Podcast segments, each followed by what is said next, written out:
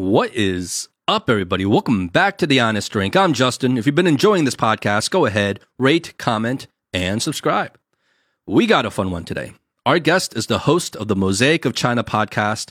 It's a popular and wonderful podcast with a diverse range of guests exploring the lives of people who are making their mark in China. So today, we open up and have an honest talk about the stresses and insecurities of being podcasters, and we try to pinpoint the real reason for doing our respective shows.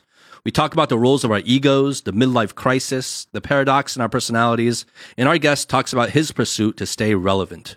We also have a very candid conversation about our perceived identities in China during a period of rising national pride and changing global dynamics. We also have a heart to heart about both our optimism and pessimism on these implications and the potential future of the world we live in. We share many laughs along the way. It was such a great time talking to our guest. This one was hosted by Howie, Eric, and myself. So, without further ado, please welcome Oscar Fuchs.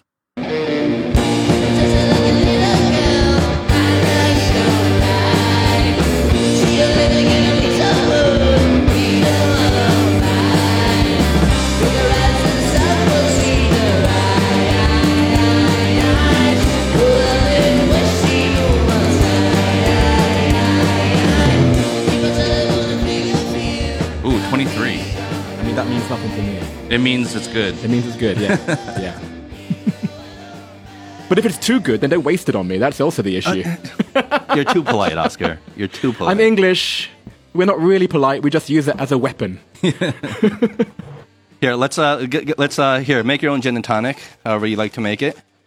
Do you have any lime, by the way? I do not. I'm Okay. sorry. Fail. Ooh. what is what is this amateur production we're, we're running? here? Yeah, man. A gin tonic without lime. All right. is, I guess. a, is it a new bottle? It's a new. Bottle. I got it specifically for you. I didn't have gin. I don't really drink gin. Oh no! You see, yeah, my feel English- bad about it. My, feel now bad my about politeness it. is actually feel bad yeah. about it. Oh, Feel bad about it. no, no, no. Wait, hold on. Let's do the whiskey Okay. first. Okay. Oh, that's a lot. No, no more than that. That That's okay. No, no, no, because I won't finish it. That's a okay. shot, like a shot. That's a, that's about a shot glass Yeah, worth. that's about a shot. And you would drink that as a shot with the ice in it. How's it not? We're gonna do it without ice. Already, I'm a Ooh, little shit. bit. That's that's uh, that's a little too much. What is this rum? No, this is whiskey. We're gonna do We're a doing a whiskey shot, together first. first. Because Oscar, you say you you hate whiskey. Is that what it? Is that? Oh, are we already recording? Yeah, we are. Oh, we're rolling. Yeah. We are hot. Wait, what did I say until now? uh, I have never been able to drink whiskey. I've tried. It's one of those things where I know I should like it, and everyone's a connoisseur with whiskey, and I feel like a, a the biggest pussy for not being able to drink it. So I keep on trying to train myself, and each time I end up failing. So let's see if it Well, what is it time. about it that I just I can't tell you why because I quite like strong tastes, and this it's is a- Koei? way? yeah. I like I like strong Koei. He's like Strong Koei. Koei. Its own Koei can go a lot of ways. Well, Yeah. I don't know. Let's see what let's see what Let's happens. cheers. okay. Cheers. All man. right, Cheers to a cheers. shot of whiskey. Cheers. Cheers. I mean, it's not bad. It's not bad, right? There it is. Oh, there it is. dude. Like the bong hit. Yeah, exactly. Oh, my mouth is on right. fire, guys. That Feels wasn't good though, bad doesn't though. it? That actually wasn't bad. it's It nice. had kind of a honey finish. Yeah. I liked. It's nice. Yeah. How how would that rank for you guys? You're the connoisseurs here. Um. Well, actually, we're really not that knowledgeable. We're just about the whiskey. consumers. Yeah, we're just consumers. Beautiful. I feel slightly victimized, but thank you very much. Here, make uh make your drink. You're gonna do a gin tonic? thank you. I will. Yeah. All right, we're gonna do we're gonna do some rum today. I always Hmm. like it when we go back to the roots of honest drink. I think there What's was the a pe- roots? the, well, the roots were in the very beginning. We had a little bit of a ritual with With the uh, drink, you with mean? the drink, Yeah, yeah. bringing it out, what we're going to drink, tell, you know, kind of tasting a little bit. Yeah. I don't think we have many of these left, right? Real rituals. I'm just trying to think if I have any rituals apart from routine masturbation. Does that count? I've spilt my drink. Could I, do you have a serviette? Is that an English thing to say, by the way, a serviette? Or do you know what that means? Dude, this is going to be like the most loud show. That's ever. Eric taking out his anger right now. Hold on, let me get some napkin. We're off to a great start. We're talking about masturbation. Yeah, yeah. I think it was the whiskey. I was I was loosened up too quickly, and that also sounds rude. Can I do like a disclaimer at the beginning This of every guy. show? This guy. Can you believe him? Hold on. I do believe anything that I hear from Eric, I'm going to take it at face value. Oh, that will be your demise. Um, He's still breaking he's still ice? breaking his ice. Like we're all ready to drink, Eric. This has actually been five minutes. For two cubes. Oh, we're drinking the rum now. Okay. All right. Um. Well, cheers once Okay. again. What happened Cheers. The formal beginning. What happened here? Oh, oh, oh, oh, oh, Uh, uh, uh, uh, uh, uh, oh. God. You guys are amateurs. I don't know what the hell you We think really you're doing. are. here. We I know. really We've are. turned we've turned Look. on amateur hour right now. Wait, hold on. We've made it a professional endeavor to be amateur. Absolutely. I'll All right. cheers to that. That's Cheers. true. Cheers. Okay. Cheers. Cheers. It's good stuff. Good, Good. stuff. I'm happy. Well, Oscar, first of all, um, welcome to the show. Thank you. I'm absolutely honored to be here. I'm so excited that you're here. um, you you do amazing work with uh, Mosaic of China. Well, thank you. I can't take compliments, but I will just grin through what you just said. Yeah, just take it. no, but it's true because it, it's a different vibe for me whenever I can get another podcaster onto the show. We kind of started off at the same time, right? Is that like Right. last time we spoke, we kind of realized our podcast we started around the same time, right. Two Like years around, ago. yes, around summer 2019, right? Yeah, Yeah. So it's really great to have you here to share this journey with you and get your take on it as well, because we're kind of from the same tribe as podcasters, and I really appreciate that. Oh, I feel it, man. I am so excited. And maybe I speak for your listeners too, because just being here and sort of in the exalted room where you do your podcast, it's it's like being in the room with friends that I've known for a long time, which I think is the way that you've been able to produce your podcast, which I'm supremely jealous of. the first time I met you, right? And I feel like there was this like mutual respect. Like podcast in Shanghai, like the bar was Mosaic of China. oh, dude. Yeah, like, because that's the one I knew, I heard of first. Oh, okay. And so I just, I had the impression that you were around for a really long time. So to me, it was like Mosaic of China was kind of like that bar set here locally in terms of podcasting. Well, that's very kind. I think it's a function of me knowing how to make myself look bigger than I actually am. I think in when I was actually in business, that was part of what we did as well. Like you are a small minnow, but you learn the tricks of how to make yourself look like the big shark. yeah, shark. you swim like a big shark. You swim like a big shark, and that's I mean that's part of my delusion. In fact, well, is it kind of like the same philosophy, like fake it until you make it? Kind it of is sort of, but then you can't fake it to the extent that you know there's there's nothing underneath. You're just some souffle. Like there has to be some substance. So you you can't sort of say something which you're not, but you can project an image that's larger than your actual size. That's, mm-hmm. that's what I'm getting for. So it's it's not about saying something which you know puffing yourself up. It's about doing your best to make your image go as far as possible. But again, I don't think I do a good job of that. I think you guys are killing it. Like I think you have a lot more support than I have. And you are under the radar for me because I spend most of my time in my cave just doing my project. And then when I found out about you guys, I'm like, okay, what the hell is this about? Let me, let me listen to a few of these things. And I got into it despite myself. Despite myself, I really got into your podcast. And I I'm not supposed to like your podcast. I think you and I talked about this when we met. Like on the surface, I do not like the idea of your podcast. It's like an hour and a half long. It's just too fucking long. There's three straight dudes talking about shit in a room, drinking bloody whiskey. Who are, I can't drink whiskey either. I'm like, ugh. I don't know why these guys are popular, but I'll dip into a few episodes, and I was hooked. So I know exactly the feeling of your listeners because, you know, for me, just feeling the energy of your conversations, I felt the realness there. And that was what I think I was jealous of because I think a lot about my podcast, it's of course real, but it's a lot more measured. It's a lot more Controlled, right. controlled. There is a very specific format, which I like. I like the having a format to play with. And then you having this freestyle, like no holds barred chat, it works. And it actually, it's the heart of what podcasting should be about. So when I listen to you, I feel like, ah, you know, that's what I miss in my podcast. It's that energy that you bring every single time. And I, I, I'm not talking about myself. I'm actually talking with the listener in mind. I'm sure people are there nodding. And like, I wish I was in that room talking with the, with the guys too. Because I feel like in every conversation you've had, I would have liked to have been in that room saying, oh, yeah, yeah. And my, my point is this, my point is that. so, yeah, I'm not sure what I do. It has, it lends itself to the same kind of informal way that, that people outside can, can be part of the actual experience. But like what the most surprising thing after having met you was that you are you are such a bright personality, right? Like there, you are so dynamic. There, there's so much to you that I honestly, like, I'm going to tell you straight to your face. I feel like it doesn't come out in in your podcast, right? Right. And you you give too much ground. I feel to your guests. well, because they're interesting people, number mm. one. But I feel like there's a lot, so much you can add just knowing you, meeting you in person, and seeing like this personality.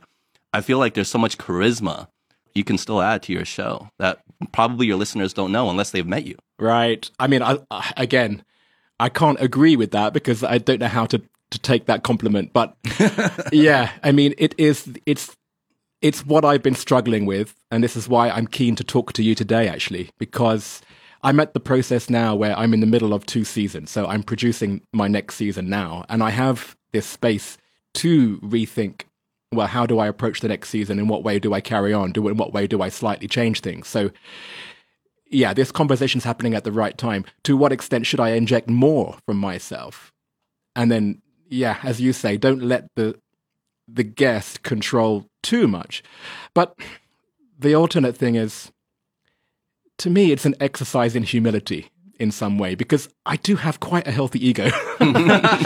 and that's not something I particularly like putting out there, which is why I like you guys because you put all your warts and all into your podcast. Like, I know some of the worst things about you because of your podcast. Oh shit! But that's the beauty of it. That's the vulnerability that I don't think I quite have the balls to put out at the moment.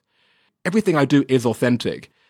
But, you know, we're all in some ways performative, right? You have a work persona, you have a persona which you use in friends. Like, we all know how to act differently in different situations. And so, for me, I did have, you know, I did think very carefully about what is the side of me that I will put out and what I wouldn't.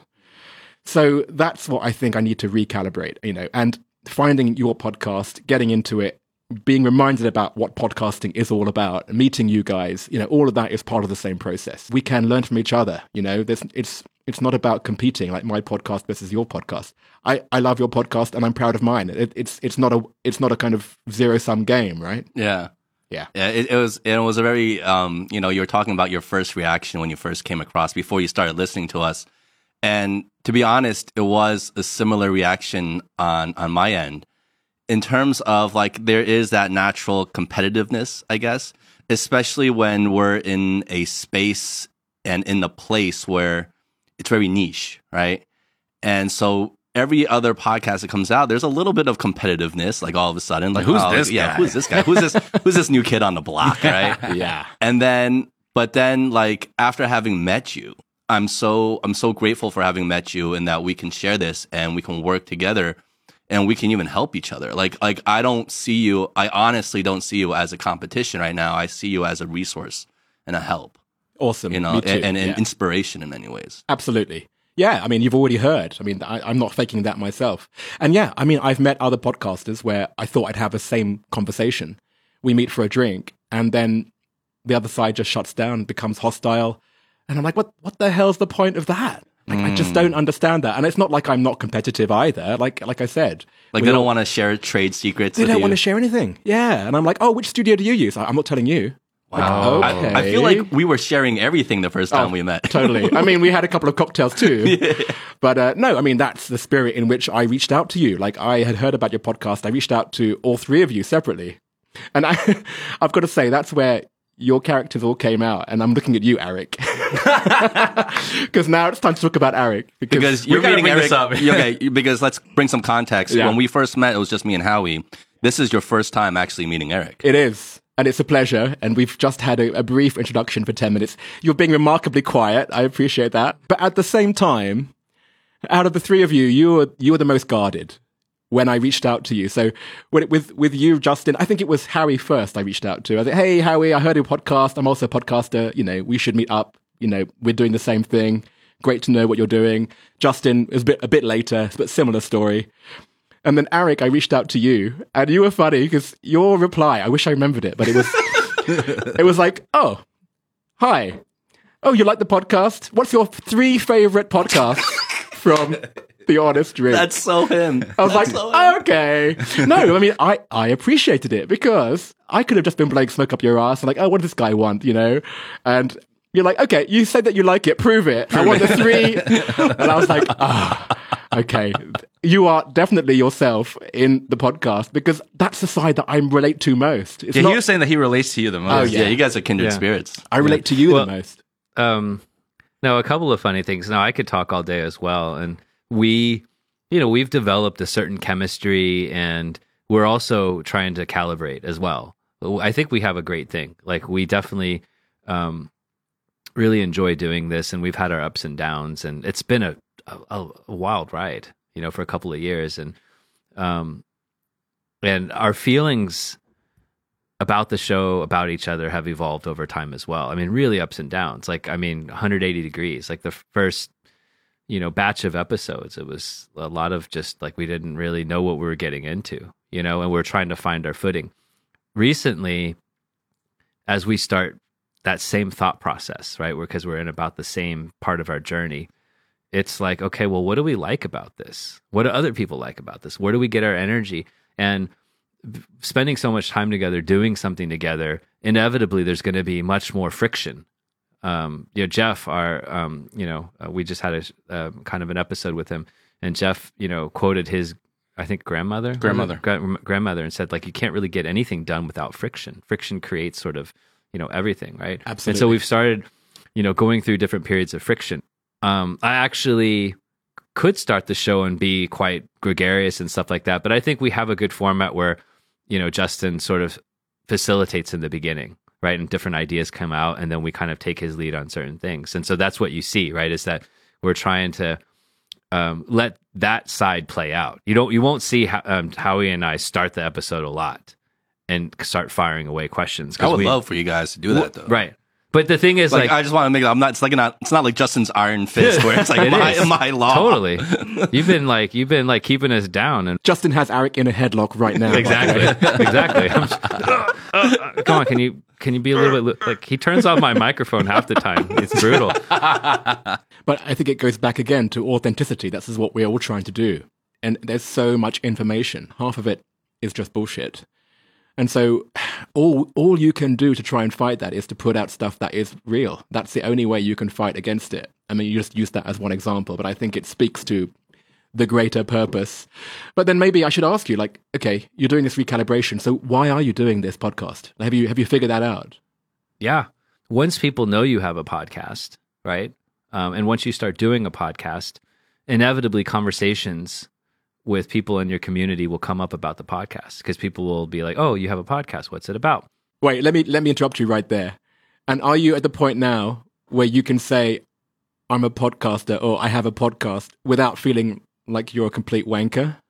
yeah i got like we have big egos like no, like, but I mean to meet somebody no. at a party and they say, "Oh, I've got a podcast," like immediately I would like run away. Like, "Oh, you're that person." There's always there's one wanker in every party, and I am that wanker now. well, no, I and I I appreciate your view on that. Um, and I suppose this goes back to some of your earlier very complimentary um, thoughts. Is that the show is a metaphor for life. The show is a journey. The show is a way that we're going to improve as human beings. Please, please don't And- improve. I like your weaknesses.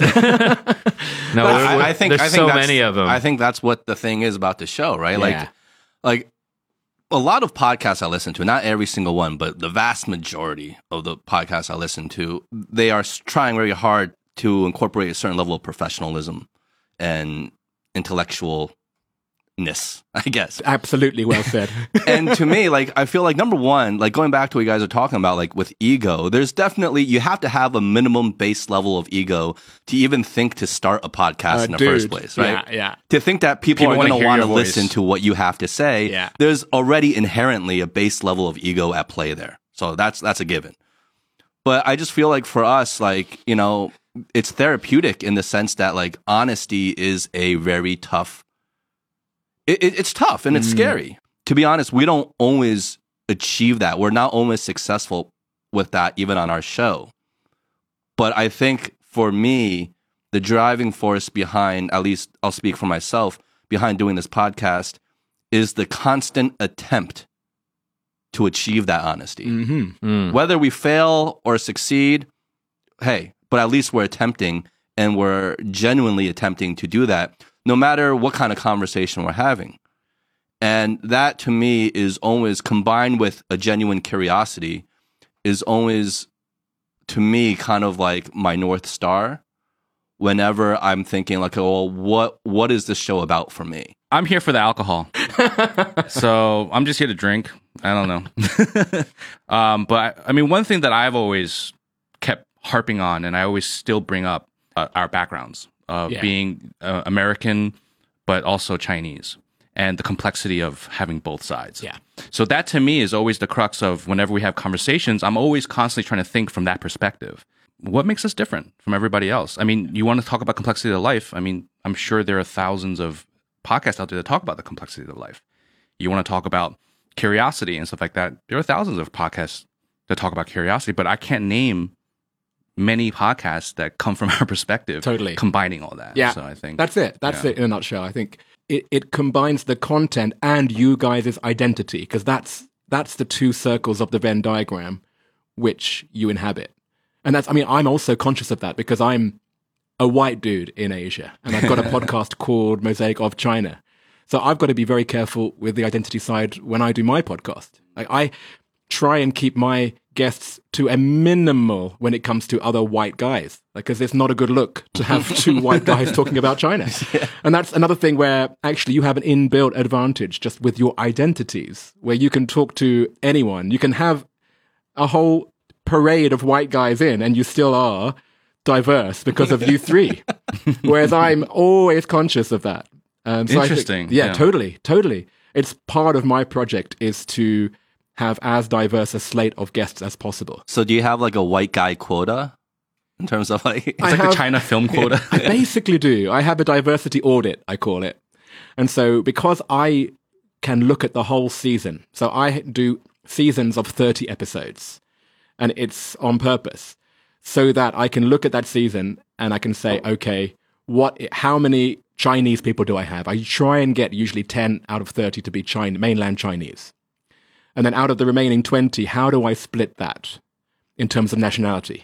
Then I take a look at again and I go, okay, that's just the identity side. What about what it is that they do?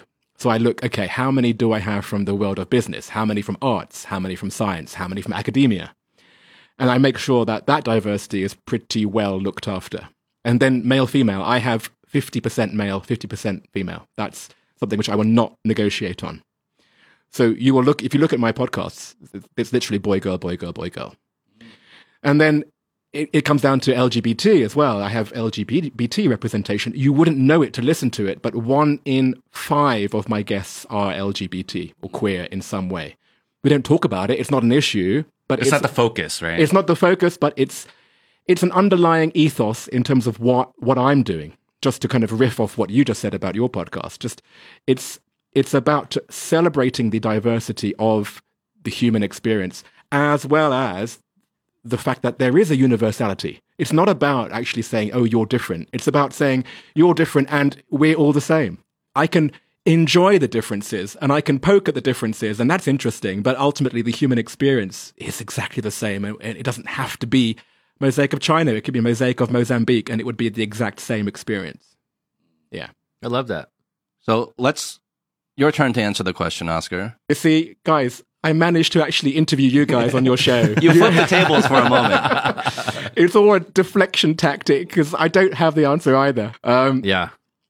my situation is slightly different to yours. I started my podcast after I'd sold my company. So I had a, a headhunting company for 10 or 11 years. I managed to sell my entire share without being needed to stay with the company like beyond the sale, which was quite rare to actually be able to walk away. And it happened at a time that I wasn't expecting it. And I never really had a plan B. Like, okay, I've sold my company now. If I was a true entrepreneur, I would have set up another company. But I realized, no, I don't want to do that. In fact, I'm quite allergic to the entire endeavor. I imagined people, you know, looking, okay, what's he going to do next? You know, uh, whether that was true or not, I don't know. Like That's- expectation. The men in the men's. Yes, exactly. Ooh, the I, mianzi. I was like, should I shimienza it here? Because I could have, I could have done a big like loss of faith after having. So I mean, what do I want to do? So there was a bit of the what do I want to do that makes me happy, but what also can I do that keeps me relevant. That was the ego side. And it's not just the the ego, it's also what I enjoy, which is to be in the traffic of ideas. I think that's what I liked about being a headhunter, and I specifically headhunted heads of HR. So that always meant that I could meet somebody from the tech sector one meeting. It could be pharmaceuticals the next meeting. It could be, you know, it could be artistic the next one. So I was always kept curious during my 10, 11 years as a headhunter, and I wanted to somehow have something that could emulate that without the trappings of headhunting, which I did not like. And there was quite a few at the stage where, I mean, I was just burnt out. When I was at the end of my career, I actually had an ambassadorial role in my company where I didn't do much, but I got a lot of money by doing very little. I just was the face of the company in China. And now I'm working all the time on this podcast project and not getting any money at all, but never felt happier. Well, felt, yeah, just, exactly. I was right? going to say that. Yeah. It feels like it's what I should have always been doing. Now, I've, like you guys, I don't know if what I'm doing is the best that I could be doing. I don't know how it's going to iterate in the future either. But it's a long way of answering that question, you know? I don't quite know now why I'm doing it. because it's evolved to the extent that now it's slightly become a, a thing in its own right. And I don't want it to become something which I don't have control of, you know, something where it's a monster which then I have to just keep on feeding somehow. And I know you guys go through this, right? I get you, oh shit, I've got another episode coming up. We've got no guests, we've got nothing planned. Like, what the hell do we do? And suddenly it's like, wait, this is supposed to be fun. Like, why am I putting mm. pressure on myself? So I've, I've, I've, I'm in that stage right this very moment when you're interviewing me. This is probably why it's on my mind because I've, I've got a lot going on right now, which has started to stress me out. And so now I'm thinking, what, what the hell am I doing? Why am I stressing myself out? I've, I got it into my head that I will do a big tour of China and interview all the people who are coming up in the next season who are outside of Shanghai. Mm. I want to interview them all in person. On the road? On the road. And I want to do that all face to face. Cool. That gives me a different perspective of China. It's not meant to be mosaic of Shanghai. Yeah. And then here's where it gets really wonky because if you have two good ideas, sometimes they can clash and it becomes one big stupid motherfucking idea. and that's kind of what's happened now because I had another idea. So in my podcast, I have a second part of every interview where I ask everyone the same 10 questions. So there's a freestyle part at the beginning, and then there's a formulaic part in the second half. Yeah, like the rapid round. Or the... It's the rapid round. And that's, I love it because you get a very different style in those two parts.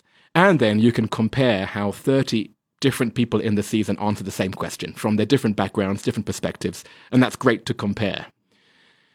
I had the idea that, oh, you know what? I could try and get sponsors for those 10 questions. So I don't like the idea of sponsorship, but I could have the question on what's your favorite destination in China. I could have a travel agent sponsor that question and say, question two, brought to you by blah, blah, blah, is.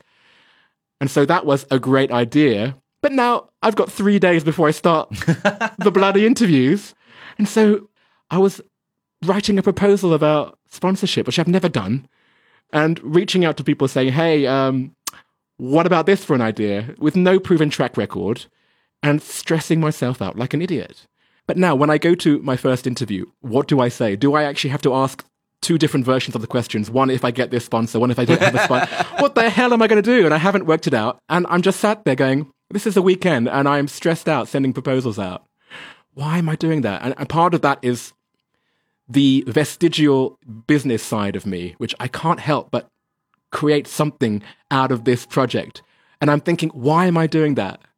That's not why I started. And yet I need it almost as a kind of proof of concept that if I can get more buy in, then it proves the concept more to me. And I'm thinking, is that why I'm doing it? Does that go back to your ego? Is that the ego speaking? I, th- I think it is. But it's also, I tell you what it also is. It is because I'm proud of the content and I need to find, I need to find creative ways that people will amplify my content. Yes. And that still is, I hope, what drives me. You know, when I, when I lie in bed and question myself, like, why am I doing it? I hope it's that latter explanation and not so much the ego side. Yeah.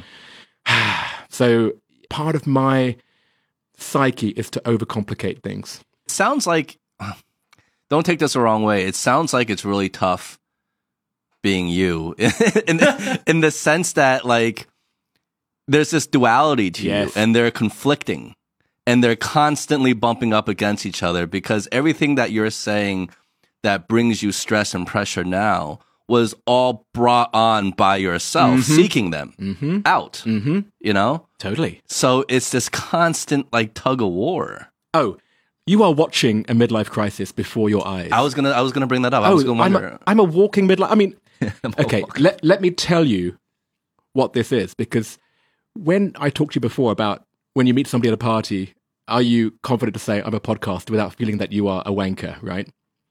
Imagine if when you meet somebody at a party and the answer is I'm retired. Like that's that's the stuff that I'm dealing with because that actually is my status. I've sold my company and I'm basically not going to work again. I'm retired. And when you meet somebody at a party and they say they're retired, I mean, why are you here? You might as well just be dead. what what relevance do you have? You know. So I think the side that is fighting the that you know people say, "Oh, you're retired, great. You can just do what you want, and you can go into obscurity, go into absolute irrelevant obscurity." Is to me a scary chasm to look into, and I think that is the conflict. The conflict is no, I am retired. I have this amazing luxury of doing what I want. And at the same time, the conflict is I want to remain relevant. I still have value to society It's the value to society. Yeah. It's kind of it's really hard. It's it is like what the hell is it all about? What why are we doing anything? When you are when you are not defined by what you do, then actually who are you? These are the big questions that Yeah. you don't answer you don't have time to ask yourself while you're busy working. None of you have really done that, I'm sure. You're you are what you're doing and your podcaster on top. You have multiple Yeah. identities. I can guarantee, like, I, the average person would come up to you, like that. That's a like a worker, right? Would come to you, be like, "Oh my god, I'm so jealous of you. You're, you're retired. Uh, I mean, you have no worries, right? I mean, and I have to accept that. I mean, of course, I've created all the bullshit myself. Ultimately, intrinsically, you're absolutely right. And I have to keep on saying that. I have to keep on saying that. But I'm a total idiot and I won't I won't take that as the gift that it is. I will overcomplicate things in a way that this is exactly why I relate to Eric. because Eric is, out of the three of you, the least sort of happy go lucky. You're, you're the person who overthinks, over questions. And that's why I really feel for you because I'm sure if you were in my position, you'd be just as, as gnarled up as I am. I feel like we should definitely bring that up because Eric was not there when we were together, like talking, and and and he did say that, like he he felt that this relationship with with Eric, and then uh, and you, would you bring up you brought up the ex, your Excel, and you're like, I wish I could show Eric the Excel Oh, I that I should have made. bought it. oh, I've eric, got- eric can pull out many excels Oh, right now I would love to compete with you with the number of worksheets I have for the podcast, the workflows, and they're all color coded. Oh my god, they're beautiful. eric's getting competitive now he's like thinking you don't have more than me oscar you don't have more than Oh, me maybe not. what I was thinking in my head was I was well, first of all, I was listening very carefully to what you were saying, and second of all, um, you had some really great nuggets in there, right? And I wrote some of these things down because the way it, you know, to hear someone else articulate something that you might be feeling is a learning experience, and you're articulating in a way where you know I'm always struggling to find the right words just because that's how I am, right? I want to find the right words so that I can voice out what I'm thinking. Um, I was having a lunch conversation today and with um, with two friends and who are like leadership coaches, and we were talking about sort of introvert and extrovert, and they're they're kind of you know very trained up on this stuff. And one way to look at it is that extroverts just need to talk things out. So you ask them a question like, "How are you feeling?" or "What'd you do today?" and then you get like a ten minute response. And introverts are kind of like you ask them a question, it's almost like you have to ask them like three times, and they're like, "Why aren't you saying anything?" And they're like, "Because I'm thinking."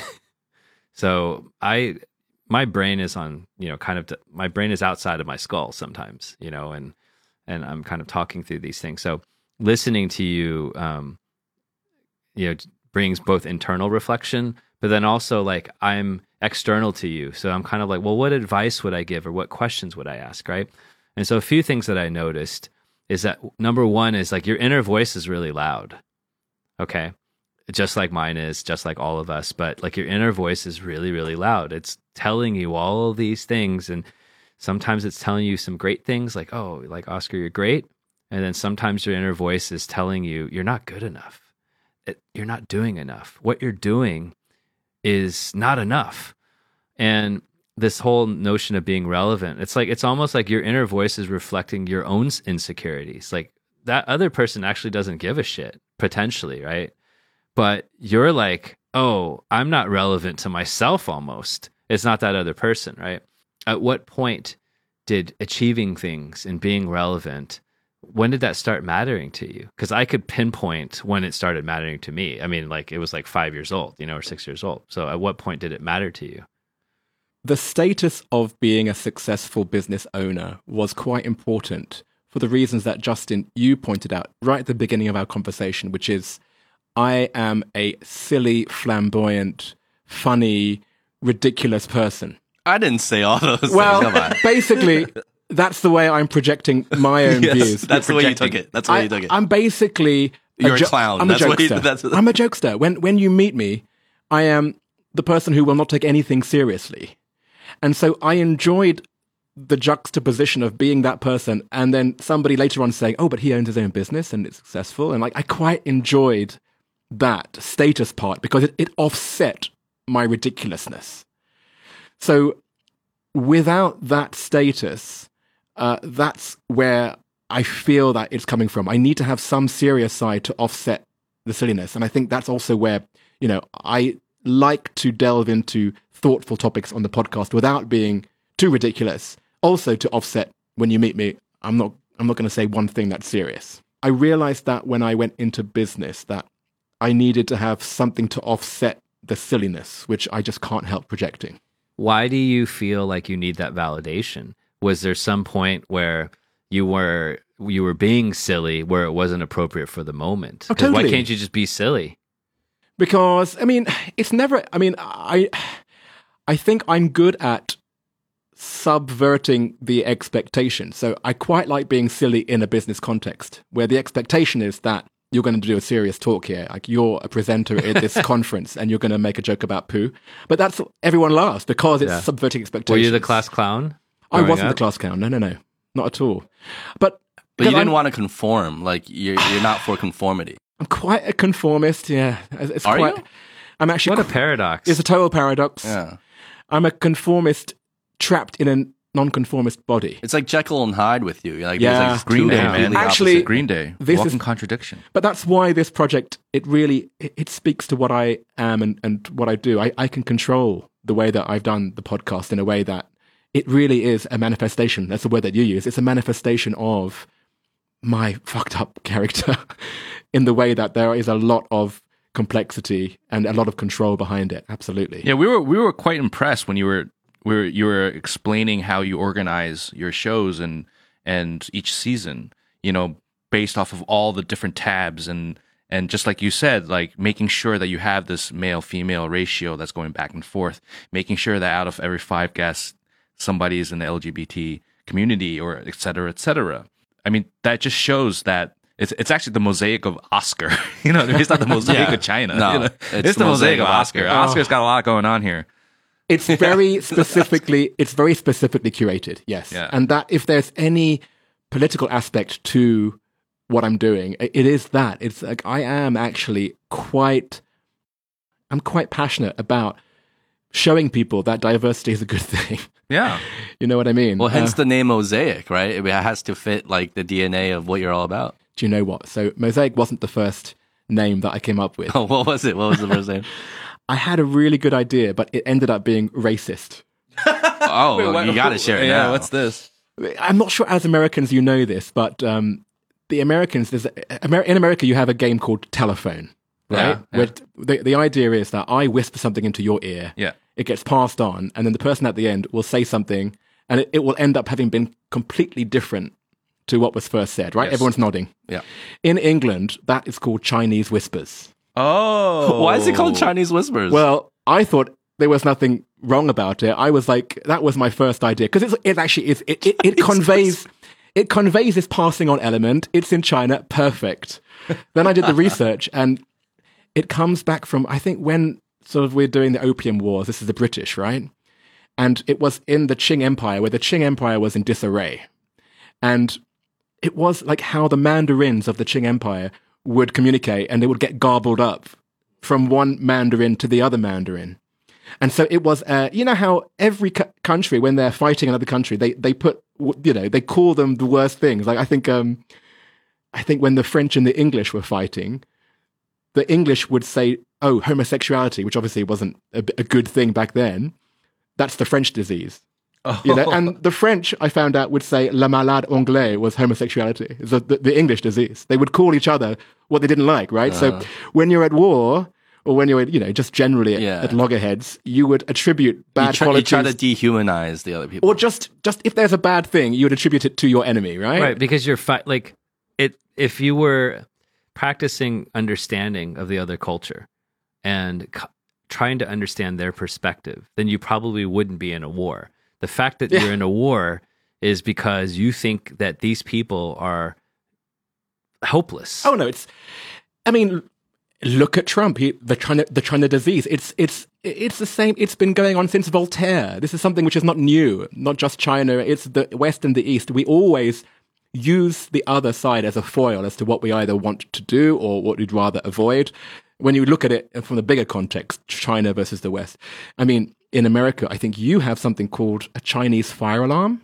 Oh, Oh, is it called the Chinese fire alarm? in the you car get out of the when you get out and you. Exactly. It's run the around. same racist trope where, oh, the Chinese are panicking and they're going round and round. It's the same thing. Anyway, so it's a, that's a little bit of a, a detour, but that's why in the end I was like, oh, maybe I shouldn't call it Chinese whispers. That's funny. Yeah. Well, that saved you. You did the research. Imagine if you didn't do the research, and today we're talking to Oscar from Chinese Whispers. Yeah. Chinese Whispers with the season Yeah. two Chinese fire alarm. Yes. Chinese three, a Chinese uh, virus. Like, Then oh, you- God. then you get that post like honest drink is so racist they invite racist people on the show Yes. et cetera et cetera Yes. I, I sidestepped that one. Yeah. Well, Oscar, there's there's a few things I want to unpack with you. Um, Can, I, like, can I pour my drink while you're oh please, Yeah. I I've been waiting for you to pour more pour more for yourself. you smash some more ice, Eric. I think you didn't smash enough. Please, please. Okay, good. No, but like you were talking before about like the midlife crisis, and this is, you know, some of our earliest episodes were revolved around this issue because this is kind of was like one of the That was genesis. our catalyst. So I just find that really fascinating, and I'm wondering from your standpoint of like, you know, do you would you classify your crisis as a struggle with, you know, we talked about ego, but would it be, I guess, maybe down to your identity because you're talking about like who you are and these dualities, these split sides you have. Would you boil all that down simply to a sense of identity? Um, I mean, again, we're in a period where I'm stressed out. I've stressed myself out. So I don't know how I would answer this question in a different time.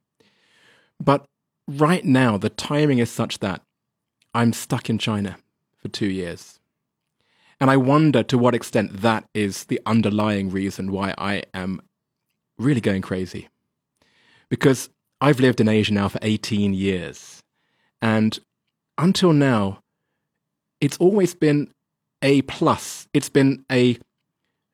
I have whatever my baseline is. Me living in Asia, it it adds something to it. This it's just always been an augmentation of my ideas, the things that otherwise I wouldn't think about. I can look at Europe, I can look at the States from an inside outside perspective that I've always enjoyed in a way that I know that if I was still in my day job in London, I wouldn't really have the wherewithal, I wouldn't have the tools to even know how to question my own culture. Now that I have not been able to escape China or set foot outside of China for one day in two years, for the first time, I feel like it's becoming a minus. It, it, something is, is taking me away from what I should be doing. It's a, it's a weird thing that I can't articulate. I've just started to think of it in these terms. Can you put your finger on it in terms of It's a- what it might be? it's it's a it's a pressure valve that needs to be released for me. When I've lived in Asia, I've always, I, you know, you, we we have thought of it as a a right almost that you know every three or four months we can go to a different place, reset, and then look forward to coming home to China. I would even say it in those terms. Or home to if I lived in Hong Kong or when I was in Singapore or when I was in Japan. I'm coming home and I'm looking forward to my home and my life in this country. I never, never use the word expat. I hate that word expat with a, with such a passion because th- there's no distinction between me and another economic migrant. I'm just a migrant. I've chosen to be here for economic reasons. This is my home. And I'm engaged and I'm in this society as an active person, right?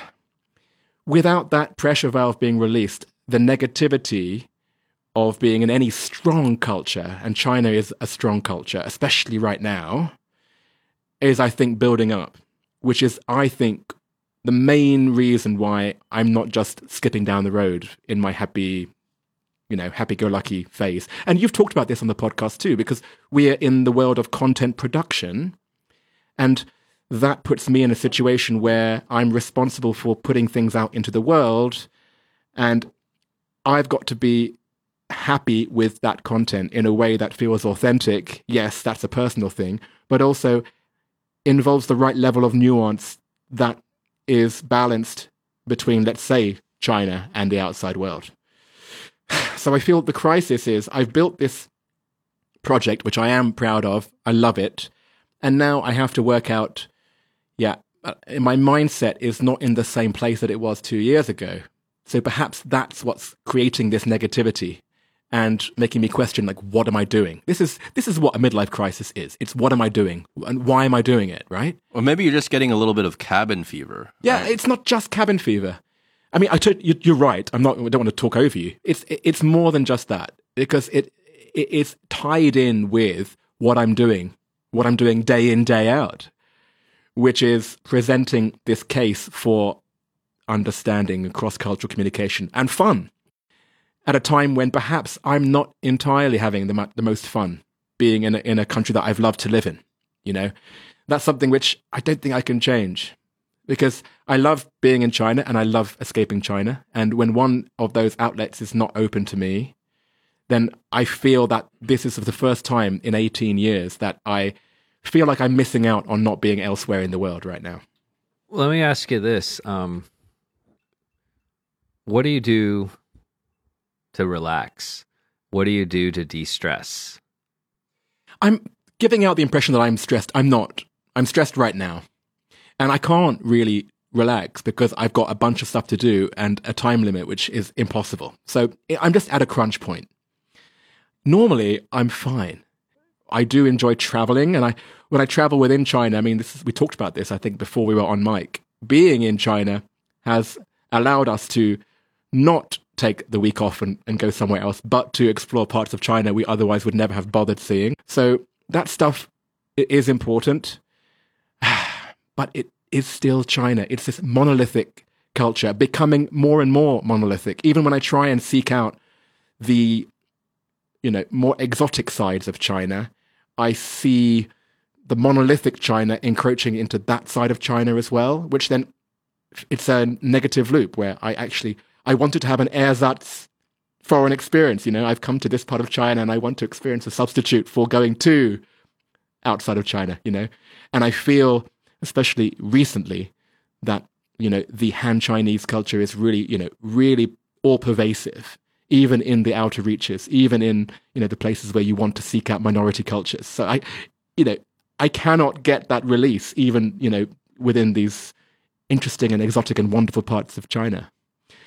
So yeah, I mean, I do have the outlets for stress, and I'm, you know, you're you're talking to me at a peak stress time, which is nothing compared to other people. Like boo hoo, boo fucking hoo, right? It's not a big deal. And you know, even as I'm saying I'm stressed, I'm like, I'm I'm not really stressed compared to other people's lives. I mean, for God's sake, Oscar. So it is a there's a natural sort of flow where I will I will get stressed and then I'll do this self evaluation and going, you're being a complete twat. And I will have some kind of outlet and then I will come down again. It's not a constant state of stress.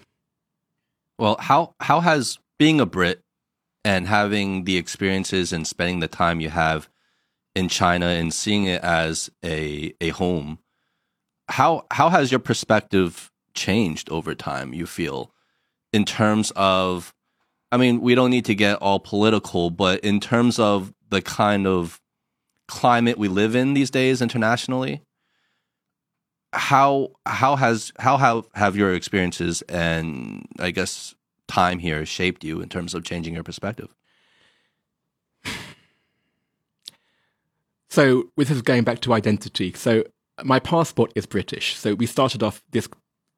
You said being a Brit. I am a British citizen, but my family were refugees from the Czech and Slovak republics, or Czechoslovakia as it was in '68.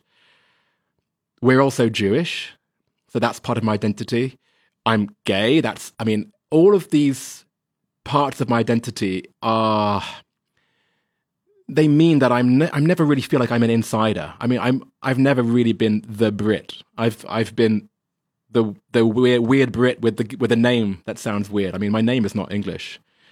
I've been, you know, eating weird food at home, which my friends at school can't understand. You know, um, I've been Jewish. I've been gay. Th- those are things that put you on the outside of mainstream society. Less so now, but certainly when I was growing up. So I've never really felt like I've changed. When I've been here, I've been able to skirt above mainstream society when it suits me, or delve into some kind of mainstream society when it suits me. That's kind of how I've lived my life anywhere in the world.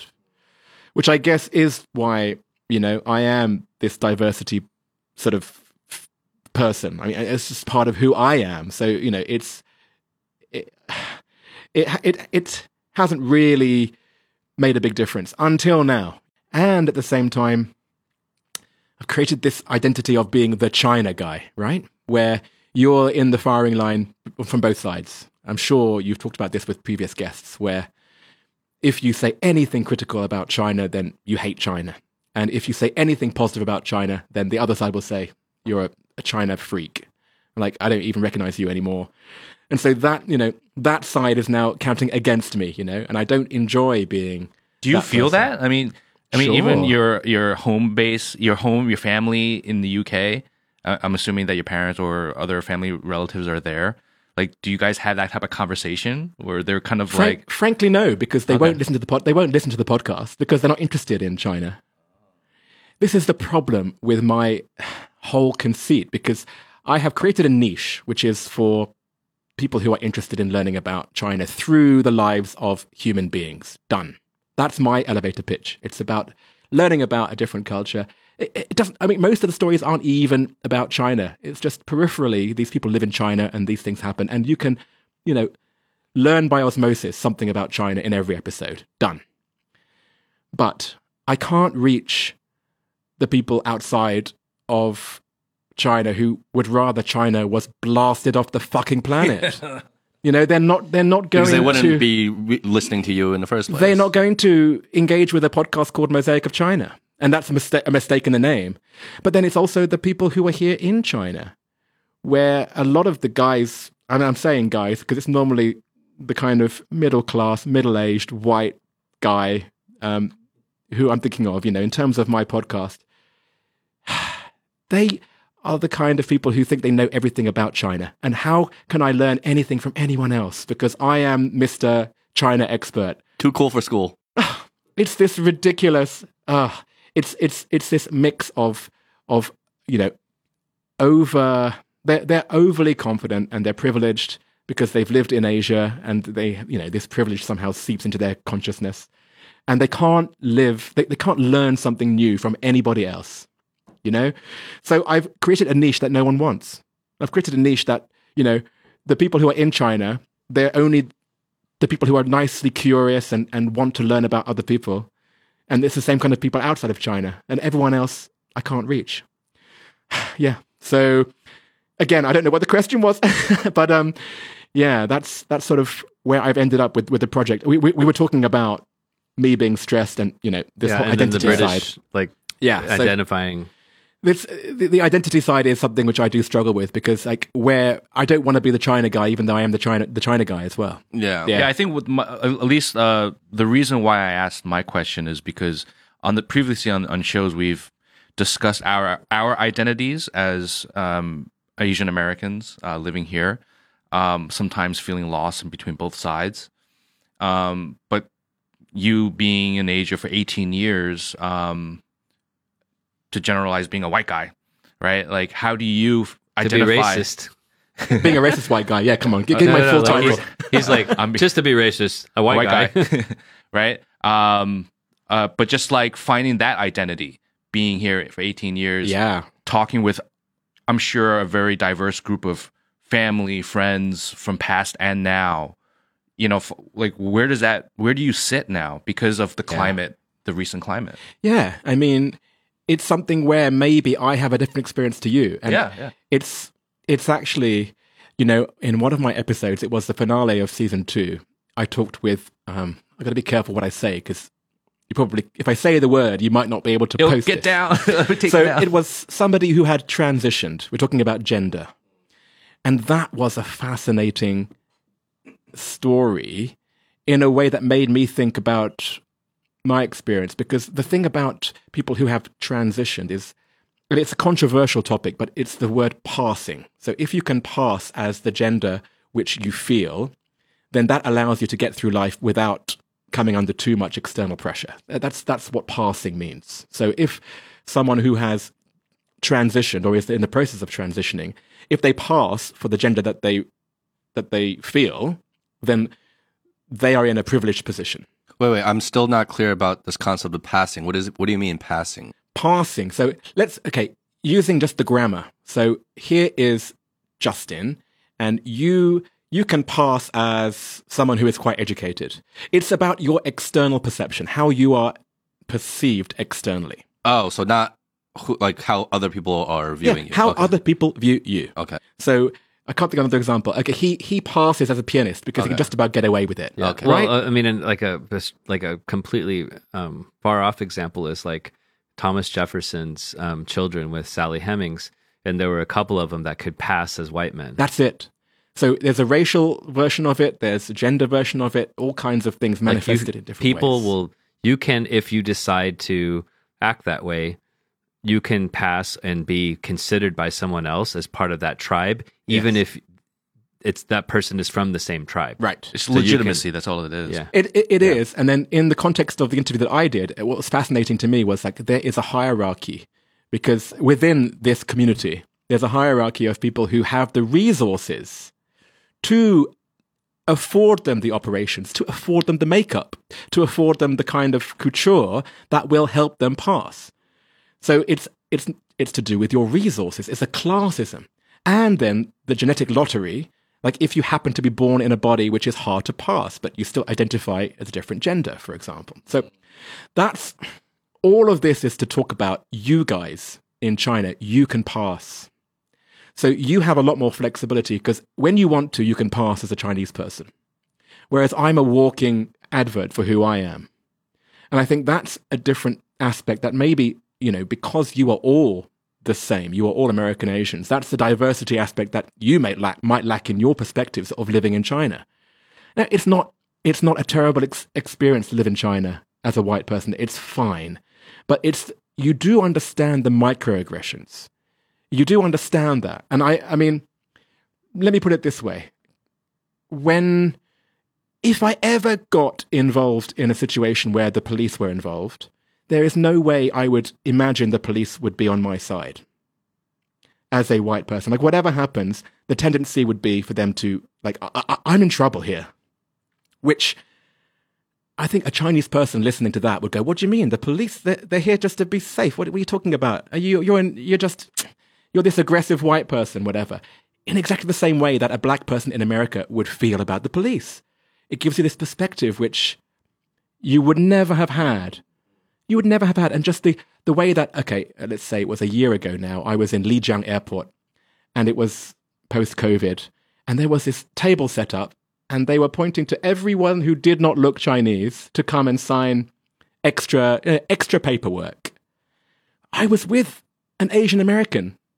He was on an American passport. I had been actually in China longer than him.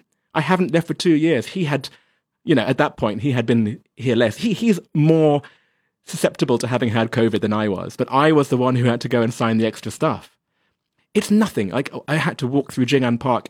I went all the way through Jing'an Park before the guard came and dragged me back all the way to the. I was almost at the end, but he dragged me all the way to the front because I was white. I was like, um, I'm wearing a mask. That person's not wearing a mask. I, I could speak not bad Chinese enough to talk to the guard, you know. And he was like, no, you have to get out of the park.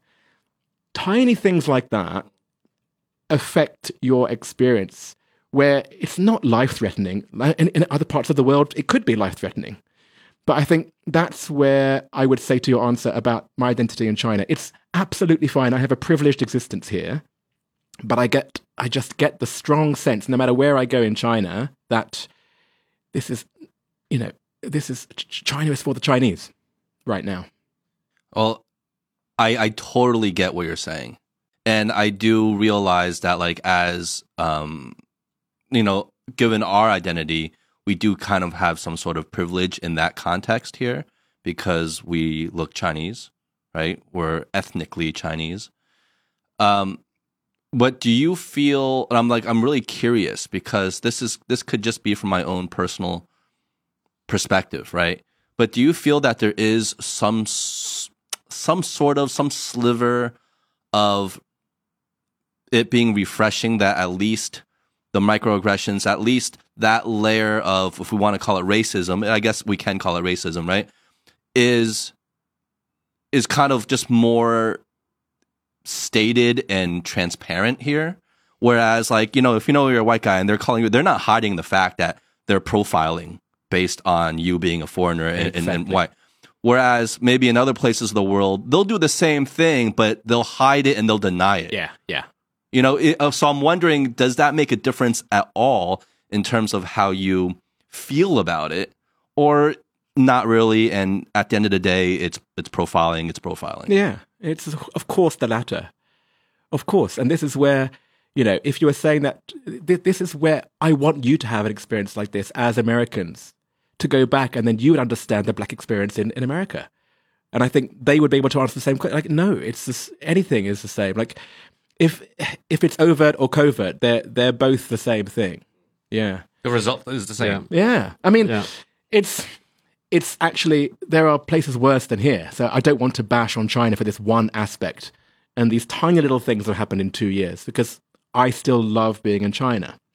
But yeah, it's it's palpable, and especially without this escape, it, that that's what starts to build up. It's that resentment that I never usually would have felt, but well, it feels like it's intensifying given yeah. the political climate. Totally. Yeah. Well, even ye- yesterday we were discussing. Yeah, we had a whole conversation. Um, I mean, we don't have to go too deep about it, but um, at, uh, I'll use myself as an Asian American holding a U.S. passport. Um, I'm already feeling some of the like when people find out that I am American, right? There's already this a little bit of like, ooh, you know what I mean? Like hmm, should we work together? Or, you know what I mean? Like that kind of feel, like this underlying prejudice almost. Mm-hmm. And even being Chinese mm. looking, ethnically Chinese, um, I mean, as a joke, I was saying like, because uh, on my bio, when I was a director, I have to send out my bio, you know, to get jobs and stuff like that. It's it's clearly states in the first line, I'm born in America, and et cetera, et cetera. It's like should I take that out? you know what I mean? Yeah. Like maybe I should take it out because these days the climate it's a lot more sensitive. You know, being an American, especially as an American, Australian American, UK. You know, yeah. Like, yeah. And this is a self erasure. I mean, this is when people talk about erasure. That's that's exactly what you're literally erasing your identity for to be able to pass. Yeah, it's not a comfortable decision, but of course, there's no black and white. I think in every interaction, we are making very quick decisions based on, okay, to what extent do I, you know, reveal that part of my identity or not, right? And this ties into like because as you were, you gave me a new perspective, like talking to you, and I and I didn't never really realized it before, but when you were talking about your identity, when I, you know, called you a Brit, and you're like, well, I'm many other things, including a Brit, but mm. I'm Jewish, I'm gay I'm a lot of things. And it struck me and it was a revelation to me because we've talked about the idea of third culture, right? And from our personal experiences, you know, we've talked before about this feeling of thinking, feeling like we are third culture kids because yeah. of our, you know, we're from the States, but we're living in China and we don't feel like we are fully 100% accepted in either place. and that puts us in this kind of third culture space where we feel like maybe we're a little lost. We don't know what home is necessarily. And when you were talking about your own identity, I feel like that is just even more of like even more dynamic of a situation Yeah. given all the things that you identify with. And so how do you deal with this feeling of identity, feeling of belonging, feeling of like what your tribe is, what your home is? All that comes into play. And I, I yeah, I can't I can't really imagine like how it feels for you. You're right. You're you're actually right. Yeah, that's. I think that's built. That's built my self awareness because I I do question. I mean, I have time to question it. I'm not in a full time job, so maybe that's also a function of why. yeah, yeah. But yeah, I mean, that's when I listen to your podcast. Going back to the whole podcast conversation, I do feel that you guys, you say third culture. I I would call your your perspective quite binary. You are China versus America, which is great. But when you say that and then you you talk in terms of West versus East, that's when I think, is this West versus East? This is just China US. And I would I appreciate it when you say China versus US, which are your two perspectives. But I've lived in four different places in Asia. So I I, I you know, when we talk about you know using big words like West versus East, I actually like to have that everything is nuanced, right? Yeah. So it it it is a really weird place to be. In one way, it's a gift because I can look at things from thirteen different angles. In a way that that's my superpower, actually.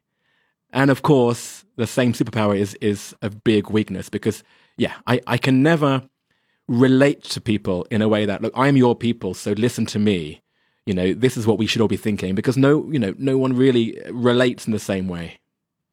You know, I'm I'm a European from Eastern Europe and this and the UK. I, I've lived in Germany, um, and I married an American. He's Californian, and we met in Asia. So already, it's three. This is why we didn't actually have a wedding. We eloped because to have a wedding where his family from the states, mine from Europe, and all our friends from Asia, Asia. it's just it's it means that I fit everywhere and I fit nowhere. Well, that's beautiful though to me. Like that, I that I feel like that that should be the the way we should be moving towards kind of, but as yeah, a society. But this is what I yeah, what I was saying was you fit everywhere but you fit nowhere at the same time. That's Yeah. that's the dichotomy. That's again, it's this duality. Yeah. Well, I mean, you mentioned a few things that that I wanted to um, comment on and and you know have a dialogue on. Okay, so um, the first thing you mentioned was this notion of being uh, white, Caucasian. You know, from your this this um, background in China, experiencing, feeling microaggression sometimes, right? Not blending in. Uh, maybe the feeling that the same rules don't apply to everyone, right? Yeah. Um, and we can definitely relate to that, right? I think we're also all saying um, that there are much more extreme versions of this. So experiencing this in our own way, and it's not everywhere, right? Because we're going to experience it as well. Um, but gives us perspective on what other people have gone through. And Yeah. it's important for us to understand what other people are going through. Uh, it's really important for us to understand that, to have gratitude, to have balance and perspective, and to understand we're not alone in this, right? Where a lot of people are experiencing it's just the human condition that Justin talks about, right? Um, and when we're fighting for social just, justice, right? Because these are annoyances and nuisances for us most of the time. But when you get shot because of your skin color, then it's a matter of life and death. And Yeah. so I think there's a certain level of, you know, of um, allyship and, and and just like supporting that cause. That we know that there's still parts of the world, even the places that we're from, where this is still happening, and it's really really unfortunate. And so we're not trying to, of course, equate our experience to that, but we are saying that we hope that in experiencing some of these things in a very um, minimal way, that it gives us more empathy for those things. And if Yeah. more people experience even a small shock, right, then they might think twice about actually ha- making other people go through this experience. Oh, absolutely. right? Yeah. So um, I appreciate your point there. Um, you know, from our perspective, and it's it's it's it's just the dialogue that's really important because like you know, then we could take this judgmental view over the years that oh, like Caucasian people can get away with anything in China, right? And they have certain privileges and stuff like that, which and is generally true. It's it's Yeah. true, but Yeah. it's important for us to get your perspective. Like, there's always like a microscope in some ways on you because visually you're identifiable. And so, like, yeah, of course, people all know that I'm not from here because it's just by the way we dress, all that stuff. True. But at least I can kind of blend into the point where I'm not like a zebra and a bunch of horses. So, in that sense, my mindset doesn't my inner voice doesn't get activated to say oh i'm different and people are pointing me out because some of this could just be in your head also mm, right Of course. but it's also a, a reality that because you look so different that you're going to have that inner voice whereas we look similar enough where i don't have my inner voice like activated that loud right? Um then i think the other point is that like we're navigating this mul- multicultural world right? And connectivity um there's more and more connectivity. Uh, i was chatting with a a Canadian friend that I met in Sashi over WeChat today, and he was listening to a podcast like Connectivity Creating Conflict, and he was like, "I think that's a bunch of horseshit, right?" Um, you know, connectivity is neutral, but connectivity is, you know, he was saying, is very different because you used to build a road from A to B, from B to C, and eventually you could get from A to C, and it's very, very linear, point A to point B. But with connectivity now, you can literally draw a line from any point to any other point. And so, where does the responsibility kind of lie? So, we're navigating this very complex world, and we're sometimes we're going to be the majority, right? We're going to have the force of the majority. We're going to be like in the in group, in the in tribe, and we don't have to think about things because we can just blend in with the masses. And sometimes we're going to be part of the minority, and we're going to face certain types of headwinds. Um, and almost everyone experiences that. Even if you're a white Caucasian wasp in the U.S., like they have inner voices too, right? I mean, they don't write the books just for like minorities. I think they write all those books, psychology books, because like Caucasian Americans also have a lot of fucked up mental issues, just like we do, right? And so everyone is going to paint themselves as a victim sometimes. And so I think the question is okay, how do we have the dialogue? Because what I was thinking earlier was that we, uh, Justin, myself, and Howie have the benefit of each other. We can talk through these things. And we use the show as self therapy and self reflection. Yeah. And we use the show as a collective identity because we're not alone. And you're, in a way, you're alone because you want to control everything and, and, in that sense. And it's a little bit more um, lonely. But I think it's like, how do we create this positive, supportive, open framework? Because it's really important to know that you're not alone. There's fucking 100 billion people that have lived on this planet. For you to think that you're the only one that has problems is foolish.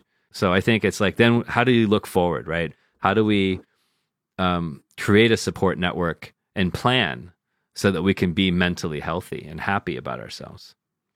That's what I think we're both doing with our projects. It's it is about putting that message out there. And you do have the advantage of having the three of you, and mine is mm-hmm. much more solitary. But I do when I meet every guest, I mean, I do get that energy. It's just not as intimate as what you can do over the course of two years, just day in, day out, meeting each other. I think the idea of connectivity is a tricky one because that was the ideal of what the internet would be, right? We would all be connected, and then it would be this marketplace of ideas where the best ideas would come out. But the problem with connectivity is that we connect with what we already feel is correct, and then we mm-hmm. go into our echo chambers, and we only are connecting with the ones who agree with our own ideas. So, you know, that word is a bit triggering because it's not working. You know, it's what it's what the world should have been. And we can send garbage down the network with ease now, mm. which is a problem. That's the problem. So all I mean, all we can do, yes, is I mean, the way forward is to do what we're doing, you know, and to have open dialogues and to put out stuff that helps to bridge the mis- misunderstandings that are from point A to Z, you know. But I mean, it's it's slightly depressing because you know I think about when like if you think about the way things might progress, it's it's it's not necessarily a happy ending. You know where are we going now, right? So yeah, I- like to think of the idea of yes, we're not we're not in this alone, and let's all join hands. But then, you know, the bastards are winning right now. That's that's the problem. but there've been like I mean I'm not a huge um I, I am a fan of history and but I'm not I, I would say I'm not hugely like knowledgeable but if I've kind of observed the patterns there throughout history there just co- consistently consistently been bleak moments they've just consistently been bleak moments way bleaker than now and somehow mankind has kind of pulled through and found solutions. And there are these people that are sending positive messages down the network, right? That are really trying to improve the network, Yeah. improve the connectivity, send better messages, right? Um, get rid of the the negative messages. And so I just have to think that it's easy for us to kind of zoom in on our moment and say that it's kind of bleak or there's issues with it and and and worry about where this is going. And at the same time, there's not a whole lot we can do about Uh, it that's the thing. there's really nothing you could do about it. I mean, um, but just start sending more positive messages down the pipe, Yep. interpreting the messages you're getting in the most positive way, you know, and helping people embrace that and just kind of like let the chips fall where they may. But I think overall, good. Like we're safe and, you know, we have access to resources. Yeah, but I feel like what you just mentioned about how history has played out, and there always there always has been that the good that has come out. But I mean, one thing I feel like I I, I want to point out is that it's always after the destruction. Yeah, You know, yeah. it's after where the rubble through the rubble comes out the good. You know, If and that- anything, the history proves that it's cyclical. So Yeah. it's like you you going Yeah. back into Yeah. the deep and then into the darkness, and then you because you can only back come, of out. the light. Yeah. the only light can come out, and that's the. I think that's the scary part because we're we have not hit the destruction part yet. You know what I mean? And we don't know what that is going to be like. I mean, but at the same time, what I think what I'm trying to pull from what Eric is saying is that he's you, you don't want to fall into the trap of just swimming in the negativity. Totally, and, totally. You know, and and then you feel like there's there's no hope, and and I, I agree with you. I agree that you can't allow yourself to fall into that trap, and it's so easy to fall into that trap, especially today with the connectivity that we're talking about, with the echo chamber that we're talking about. It's easy just to just because it's, it's easy just to listen and agree, right? It's hard to disagree and and really challenge what you thought That's is. it. Yeah. You know, Yeah. Let's let's cure this, guys. Okay, the four of us. Okay, let's hold hands. hold hands. Let's sing a song. We're gonna solve this. We're gonna solve well, this. can I can I end with a quote? Please do. All right. I mean, not to like be a Debbie Downer on all of the pessimism. Well, even more. um, so, um, yeah, I mean, I, I, like, I think that, look, there are a lot of bleak things that have happened. I don't think we're going to pol- predict the bleak things that are going to happen in the future by looking at the past. I think there's going to be bleak things that happen, but they're going to surprise us. They're going to be things that we never thought of, and that's how the future works, right? So I don't think we're going to look to the past and be like, oh, this kind of stuff, bad stuff, and then oh, this is the bad stuff that's going to happen in the future. Shit's going to happen. And when it happens, you're not going to know. It's going to land right on you, right? And so there's a certain resilience and optimism that we just all have to practice. And when we're in good times, we just have to remember that there are bad times. Um, and then when we're in bad times, we just need to, you know, I mean, it's easy for me to say this during good times, but I think during the good times, you really, really have to appreciate it. We are in good times now.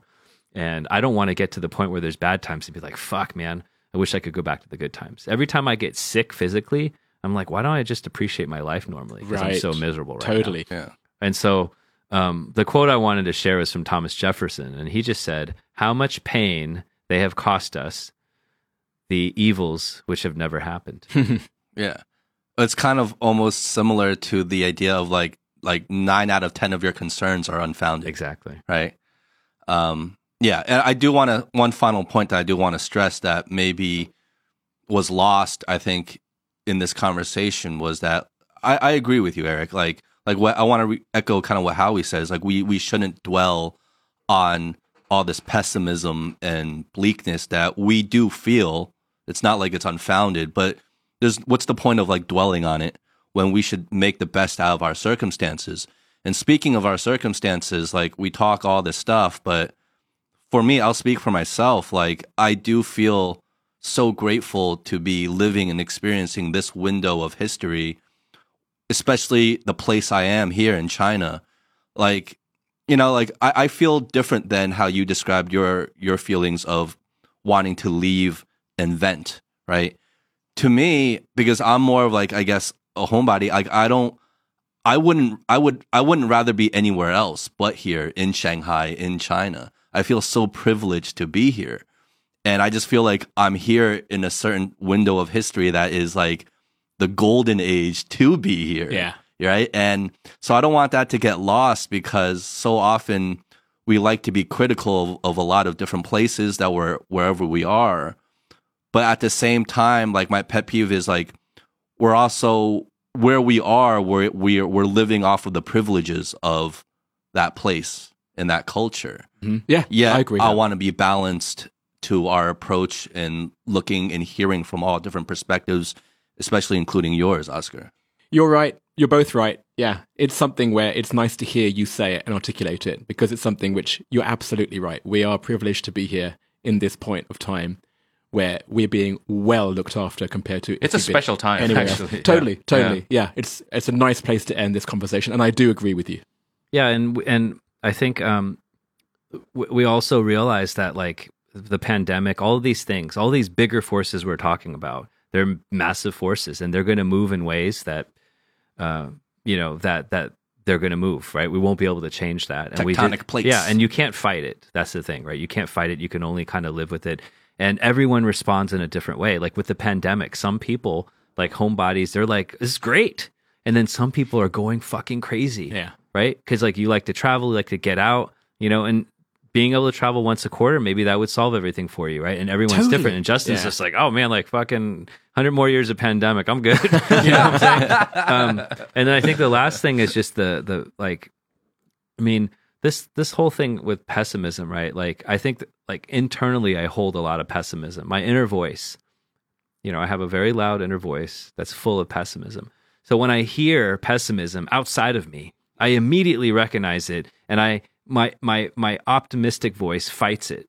And so where, while I'm poor at fighting my inner voice and f- pessimism inside, I'm a crusader against any kind of uh, pessimism that happens outside. And so I think you'll find that some of the most pessimistic people they come across really optimistic because they're trying to fight that fight. I you know? agree. And this is kind of. I, I can I end this? Yes, Yes. please. because this is the dynamic that I love about your podcast because I wouldn't have the forum to bring out this pessimism. Like it's not something which I talk about. Yeah. Like I talk about it with my with my husband or I talk about it just in close circles. But this is why I like your podcast and I believe others do too because it is a forum that you can bring out stuff that I would never say on my own podcast.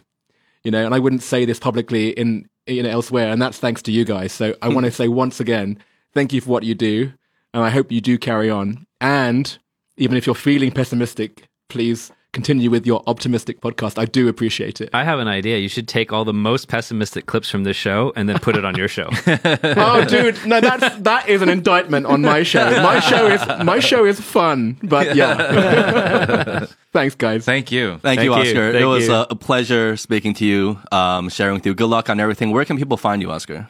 So the podcast is everywhere. It's on Himalaya, of course. It's on Xiao Yuzhou in China. Um, it's under Mosaic of China or Zhongguo Masaike. And then outside, it's of course you can find the website. The website actually has, believe it or not, every episode. I have the transcript. So if you're not good at English, you can follow the That is transcript. great. I know Yeah. a lot of our listeners like that. So It's hard to do. It Yeah. takes time, but um, it's it, it, it is nice for someone. It's not just for people whose first language isn't English, but it's also for people who are hard of hearing. And if I'm the one saying I should be inclusive, then I should also include people who can't hear. So that was one of the reasons. Um, mosaicofchina.com. Yeah, everywhere else. you also have additional content, and there's a lot of different. Yes. So I've tried to be creative in terms of like giving the most loyal people who listen some extra content. So you can go on something called iFadien, where you can get for every episode, there's a longer version of every episode, which Yes. is 10 to 15 minutes longer. That's great. That was awesome. Once again, thanks, Oscar. It was a pleasure. Cheers. Cheers. Cheers. All right. Peace. Oh wait, we're gonna. Do we say who we are? No, but you should. We always do that. Go on, do it, do Why it, are you do it. breaking Okay, tradition, Justin? Oh, oh we don't do do that. Ritual. All right, guys. Ritual's important to these guys. That was Oscar. I'm Justin. I'm pretty optimistic today. And I am neutral today. Peace. I didn't know the darkness could come out so bad. Oh my god. I think it's the gin.